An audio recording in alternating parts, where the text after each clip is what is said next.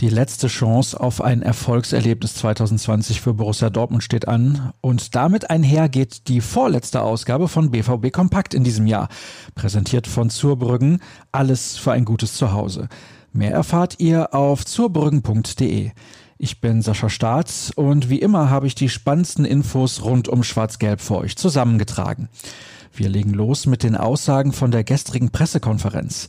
Ein Thema war zum Beispiel die Formkrise von Jaden Sancho. Ich versuche jedem Spieler die beste Unterstützung zu geben. Das Engagement bei ihm fehlt nicht. Es fehlt seine Leichtigkeit und diese Magie, die wir so gewohnt sind. Wir werden ihn bestmöglich unterstützen, damit er die wiederbekommt, meinte Edin Terzic. Eine vielsagende Antwort hatte der Trainer auf die Frage nach der Kritik von Mehmet Scholl an seiner Person. Ich bin sicher, dass er meinen Namen noch nicht kannte. Ich hatte immer großen Respekt vor ihm. Dass er mich kennt, finde ich in erster Linie ganz cool. Trotzdem würde ich mir nicht anmaßen, dass ich ihn kenne. Ich würde auch sagen, dass er mich nicht gut kennt. Von daher ist das Ding durch. Ich verlasse mich eher auf die Kritik der Leute, die mich auch einschätzen können.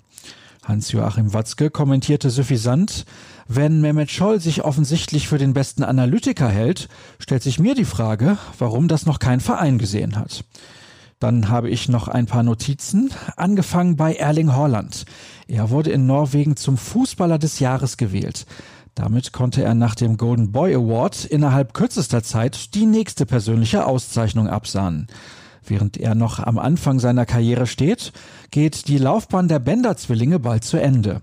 Im nächsten Sommer ist für den Ex-Borussen Sven und seinen Bruder Lars Schluss.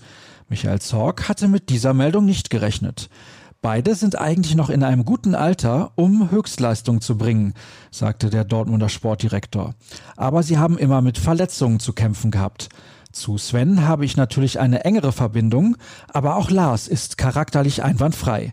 Von der Nachricht bin ich sehr überrascht. Das ist schade. Wenig überraschend kommen wir zu unserem Ausblick auf den heutigen Tag. Moderhut, Renier und Felix Passlack sind nicht mit nach Braunschweig gereist. Dafür stehen Torgan Hazard und Stefan Tigges aus der U23 im Kader für das Pokalspiel.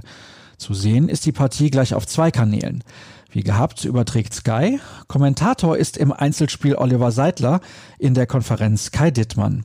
Martin Groß ist als Field Reporter unterwegs. Durch das Programm führt Esther Settlercheck. Bei Sport 1 übernimmt Laura Papendick diese Rolle.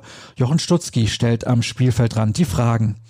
Derweil sitzt Markus Höhner am Mikrofon und gleich ein Trio soll die Expertise liefern.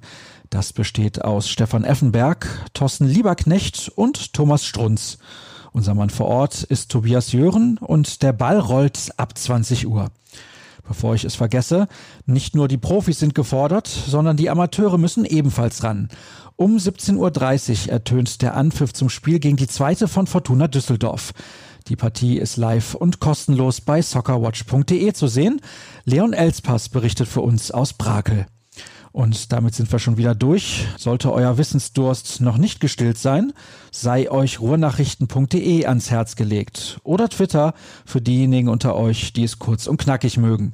Folgt at rnbvb und wer gerne etwas Meinung liest, der darf mir unter Etzerscher Start folgen. Ich wünsche euch später viel Spaß beim Gucken. Morgen hören wir uns dann nochmal wieder. Tschüss.